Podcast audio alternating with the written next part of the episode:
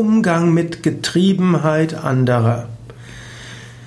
Vielleicht gibt es in deiner Umgebung jemanden, den du als sehr getrieben empfindest. Er kommt nicht zur Ruhe, er tut ständig etwas und irgendwo merkst du, der ist irgendwo gestresst. Und irgendwo würdest du ihm gerne helfen, dass er zur Ruhe kommt. Aber es gilt erstmal zu überlegen, woher kommt diese Getriebenheit? Es gibt Menschen, die haben so eine Art Berufung, die haben eine Art Gefühl, dass sie etwas bewirken müssen und das treibt sie dazu, ständig aktiv zu sein. Manchmal beruht, beruht Getriebenheit auf einer tiefen Inspiration.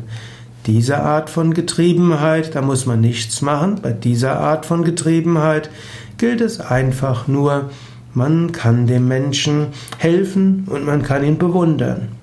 Andere Getriebenheiten gibt es, wo jemand irgendwie sich verrannt hat in eine Idee, die aber nicht weiterhilft.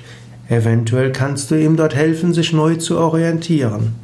Manchmal gibt es eine Getriebenheit, weil Menschen Hilfe vermissen. Vielleicht müsstest du ihm oder ihr helfen. Vielleicht kannst du ihm auch helfen, wie er um Hilfe bitten kann. Im Allgemeinen musst du aber auch wissen, Manche Menschen sind aktiver als andere.